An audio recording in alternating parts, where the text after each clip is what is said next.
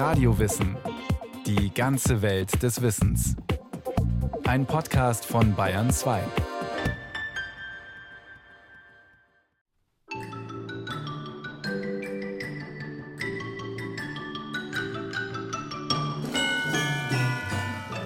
Wer hatte schon so etwas gehört? Irgendwann um 1900 herum.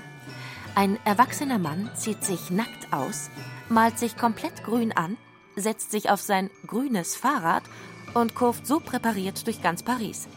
Und das zum Ruhme eines Getränks? Verrückt. So verrückt, wie man vielleicht nur in der Belle Epoque sein konnte und nur durch den Genuss der grünen Fee, dieser Trösterin aller Sinnsuchenden Gecken und Dichter, dieser betörenden, berauschenden, lieblich verderblichen Geliebten aller Bohemians und Intellektuellen, des Absinths.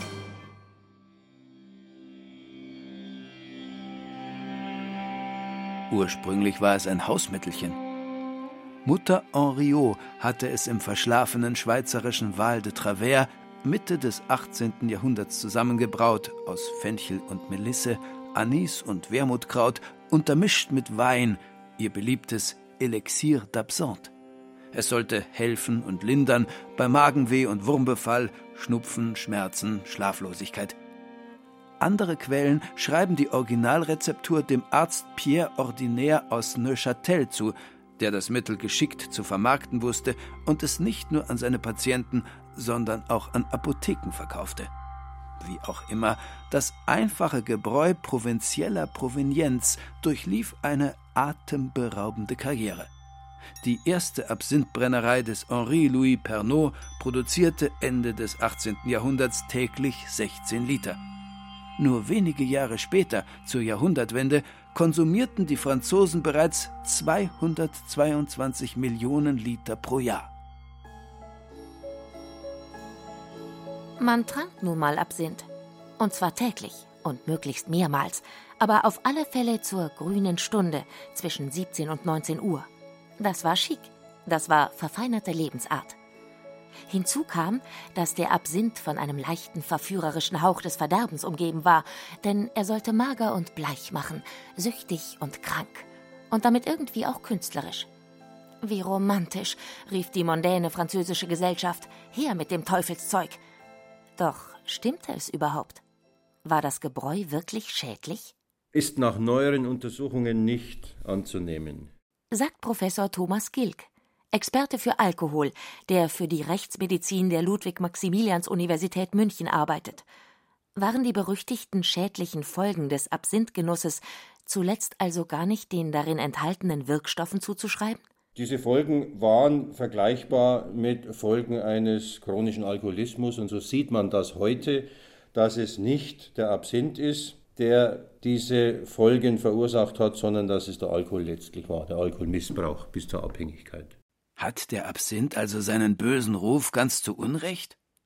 Seinen Namen erhielt das Getränk vom Wermutkraut, auf Lateinisch Artemisia absinthium. Und dieses enthält tatsächlich Wirkstoffe, die, in großen Mengen genossen, zum Verfall des Nervensystems führen, in extremen Fällen sogar zu Blindheit und Tod. Vor allem ein Inhaltsstoff gilt als gefährlich. Im Wesentlichen ist es äh, Thujon, Alpha-Thujon und Beta-Thujon, denen man die Wirkung zuschreibt. Diese Substanzen sind toxisch, die sind neurotoxisch und auch nephrotoxisch. Das Nervengift Thujon beschädigt nicht nur das neuronale Netz, sondern auch die Nieren. Insgesamt kann es zu unterschiedlichen Symptomen kommen, nämlich dass es zu Krampfanfällen kommt, dass es zu Nervenschäden kommt und dass es möglicherweise auch zu Halluzinationen kommt und dergleichen. Das wären Folgen, wie man sie damals wohl beobachtet hat, um 1900 rum. Was die Wissenschaft damals aber noch nicht wusste, Thujon war im Absinth in so geringen Mengen enthalten, dass es nicht für die schädlichen Folgen verantwortlich gemacht werden kann. Die entstanden allein durch übertriebenen Alkoholkonsum.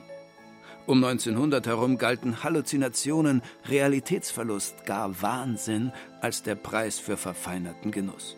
Ein Motto, das die Kunstwelt faszinierte und sie in seinen eigenartigen, rauschhaften Bann zog. Dabei kam die harmlose Pflanzenmixtur zunächst ganz unschuldig in diesen Ruf.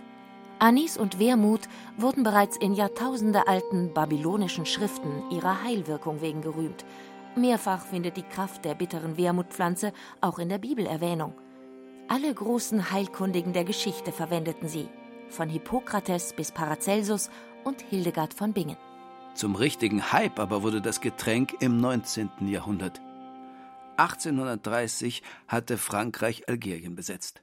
Unter den dort stationierten Soldaten grassierten immer wieder Epidemien, was vor allem an den unzulänglichen sanitären Einrichtungen und am verseuchten Wasser lag. Deshalb verordnete man den Männern statt Wasser Absinth, der sie auch gegen Malaria schützen sollte.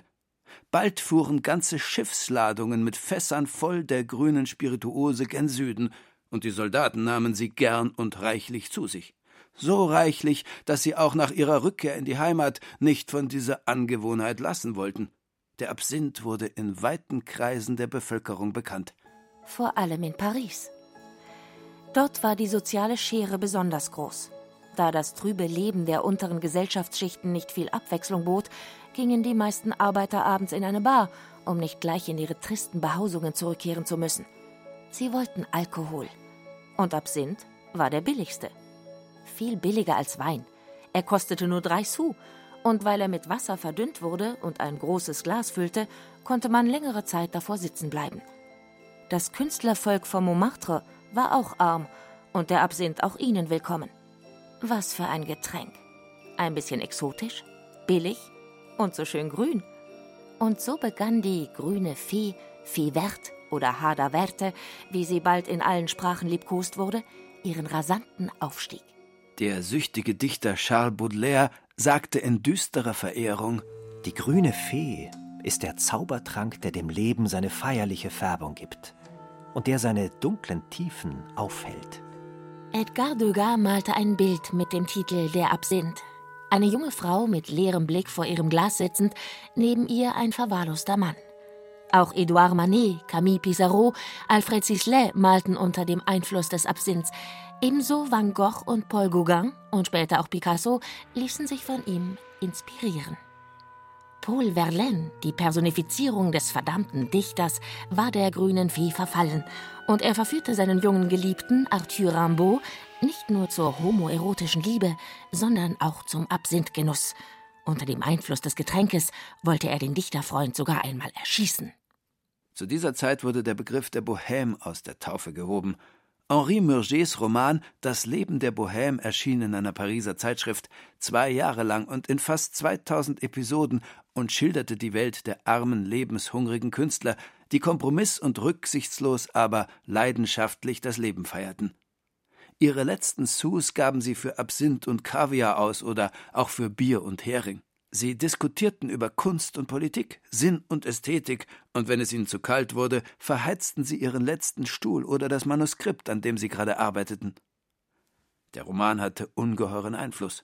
Ja, so wollten sie nun alle sein, ungezügelt und idealistisch, bizarr und leidenschaftlich. Die Bohemians wurden zu Trendsettern und ihre kollektive Verehrung für den Absinth erhob das grüne Gebräu zum Abgott auch in der vornehmen Welt.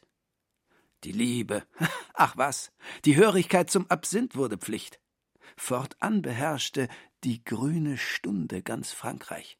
In allen Bars und Cafés wurde das Absinth-Ritual begangen.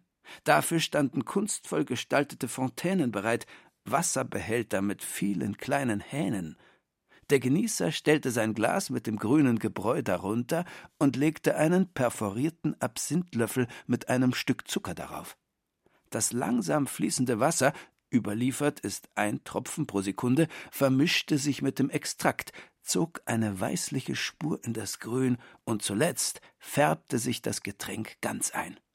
Das Verhältnis war eins zu drei oder eins zu fünf, je nach Geschmack. Und noch eine willkommene Neuerung zog mit dem Absinth in die Gesellschaft ein. Endlich durften auch Damen, die nicht der Halbwelt angehörten, ganz ohne Scham und öffentlich hochprozentigen Alkohol trinken.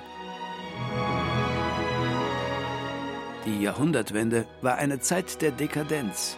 Und es ist kein Zufall, dass der Absinth zu ihrem prägendsten Symbol, zu ihrem Identifikationsmythos wurde. Mythen bilden sich gerne, wenn etwas den Zeitgeist mitten ins Herz trifft. Schon das leidenschaftliche Grün des Getränks verhieß Seligkeit und Verdammnis, eine damals höchst modische Verbindung. Denn der überschäumenden Lebenslust entwuchs zugleich auch eine zerstörerische Langeweile, der Überdruss am Überfluss. Und so führte gerade die freiheitliche, extravagante Genusssucht dieser Epoche zur archaisch anmutenden Verbindung von Eros und Thanatos, von Sinnlichkeit und Todessehnsucht. All das spiegelte sich im Absinth. Die verführerische Düsterkeit des Schädlichen, der Trank, der beseligt, aber zugleich krank und bleich macht, sehnsüchtig und verdammt. Voilà, das Ideal des Fin de siècle. Gesunde Pausbacken galten als elende Spießer. Der Künstler, der Vergeistigte, der intellektuelle Mensch litt und berauschte sich und fuhr mit großer Rasanz zur Hölle, hohnlachend und ohne Rücksicht auf Verluste.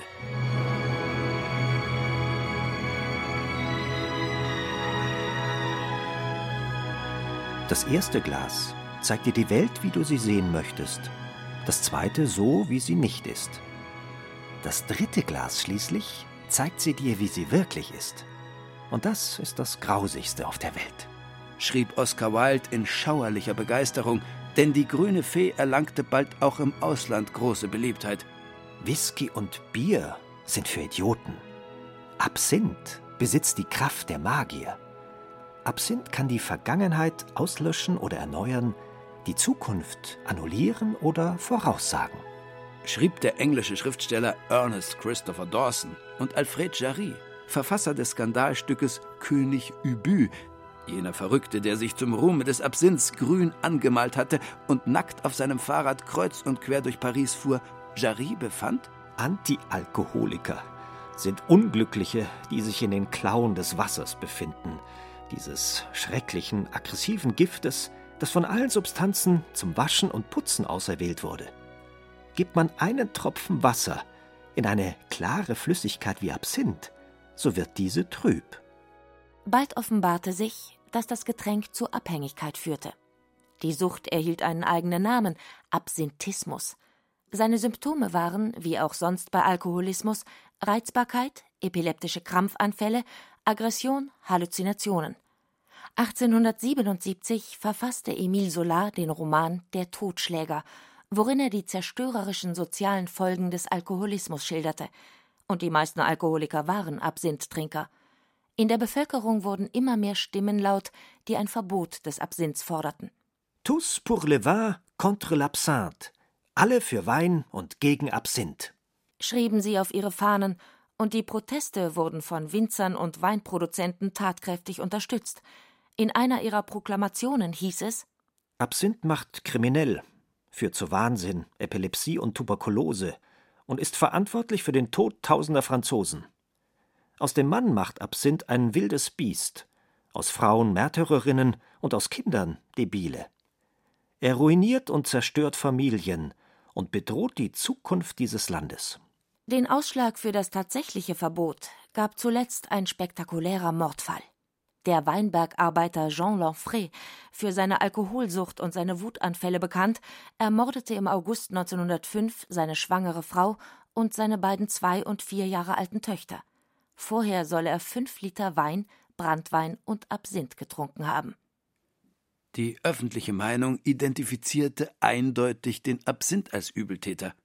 In Belgien wurde das Getränk sofort verboten. Weitere Verbote folgten, in den meisten europäischen Ländern und den USA, sowohl was die Herstellung als auch was den Verkauf der Spirituose betraf. 1914 zog als letztes Frankreich nach. Der Absinth war endgültig als Teufelszeug abgestempelt. Die schädliche Wirkung, der kontinuierliche seelische, geistige und körperliche Verfall wurden auf den Thujon zurückgeführt, jenen Bestandteil des ätherischen Öls, der im Wermut enthalten ist. Inzwischen weiß man, der Thujon war es nicht. Doch wie hat man das herausgefunden?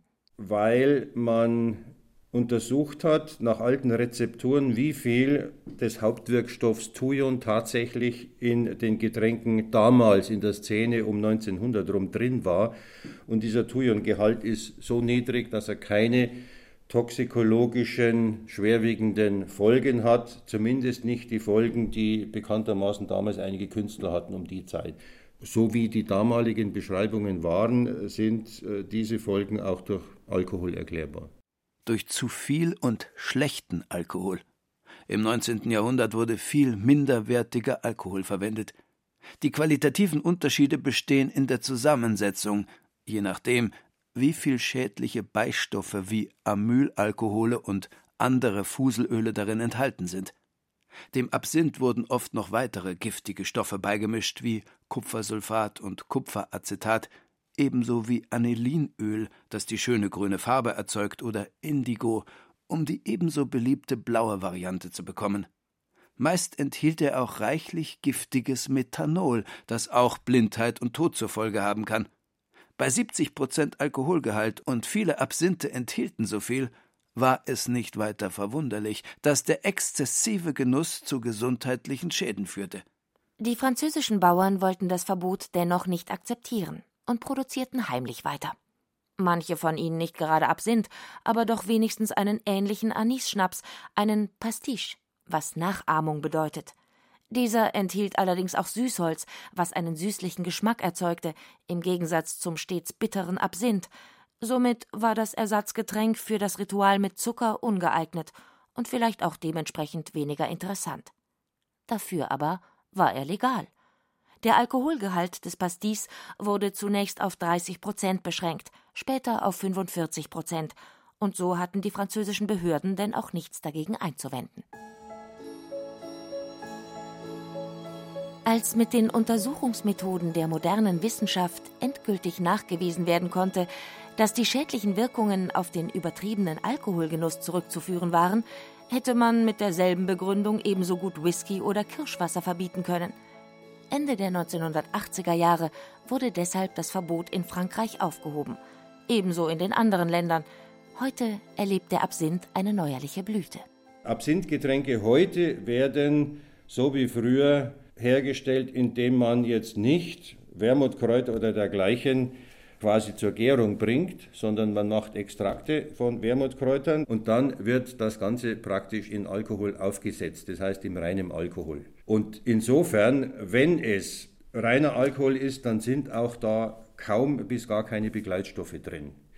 Die allermeisten Absinthgetränke, die haben Methanol drin, allerdings in nicht toxischen Mengen, so wie man sie in vielen alkoholischen Getränken findet. Ansonsten aber keine Begleitstoffe. Und eines ist klar, begleitstoffarme Getränke wie Wodka sind sicher zunächst besser verträglich als sehr begleitstoffreiche Getränke wie beispielsweise Obstbrandweine. Dennoch taucht auch heute noch hin und wieder die Frage auf, ob so manche kriminelle Tat nicht auf Absinthgenuss zurückzuführen sei. Thomas Gilk musste in den letzten Jahren noch vereinzelt solchen Anfragen der Rechtsmedizin in Verbindung mit Mordfällen nachgehen. Doch ein kausaler Zusammenhang ließ sich nie nachweisen. Heute gibt es eine von der EU festgelegte gesetzliche Regelung bezüglich der zulässigen Thujonmenge in alkoholischen Getränken. Heute sind bis zu 35 Milligramm pro Liter an Alpha-Beta-Thujon zulässig in den Getränken, wobei es sehr interessant ist, dass man den erlaubten Höchstgehalt an Thujon in alkoholischen Getränken abhängig macht vom Alkoholgehalt. Die Überlegung war wohl, je mehr Alkohol drin ist, desto weniger trinkt man und desto weniger nimmt man dann Thujon auf. Es gibt Untersuchungen inzwischen über unzählige Absinthgetränke, die meistens hohe Alkoholgehalte haben, aber eigentlich in aller Regel nicht mal diese 35 Milligramm pro Liter an Thujon aufweisen. Völlig unschädlich also. Es sei denn, man neigt zu Exzessen, aber dann ist jeder Alkohol schädlich.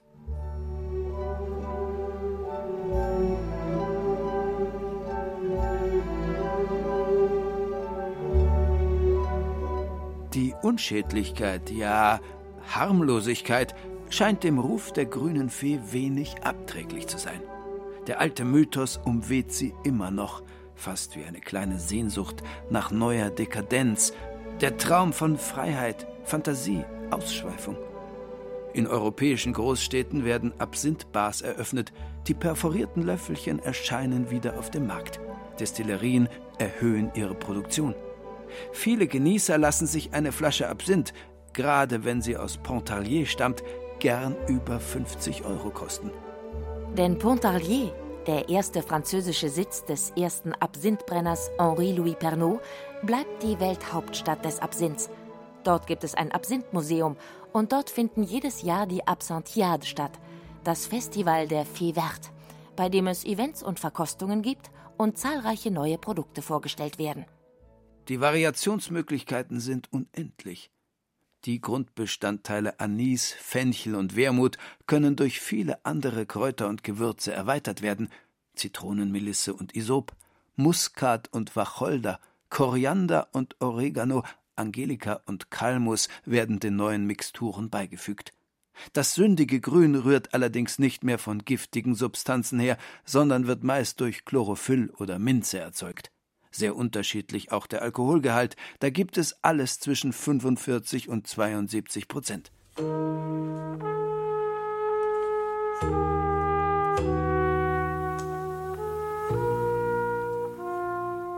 Nun lockt er also wieder. Und die Rituale blühen auf. Das Französische mit dem Löffelchen, dem Würfelzucker und dem langsam tropfenden Wasser, das Tschechische, bei dem der Zucker mit ein wenig Absinth angezündet und karamellisiert wird, und die Schweizer Trinkweise, die neben diesen schillernden Versionen eher nüchtern daherkommt. Absinth ins Glas, Wasser dazu, fertig. Auch neue Mixgetränke tauchen auf und tragen nostalgische, kraftvolle oder bizarre Namen. Zeichen einer neuen Belle Epoque? Jedenfalls kann man sich heute genüsslich von Kreationen verführen lassen wie Death in the Afternoon, Viagra Falls, Earthquake oder Atomic Bomb.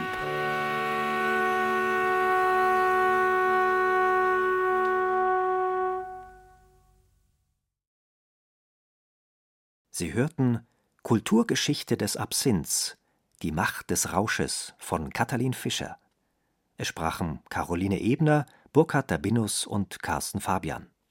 Ton und Technik Susanne Herzig. Regie Frank Halbach. Eine Sendung von Radio Wissen.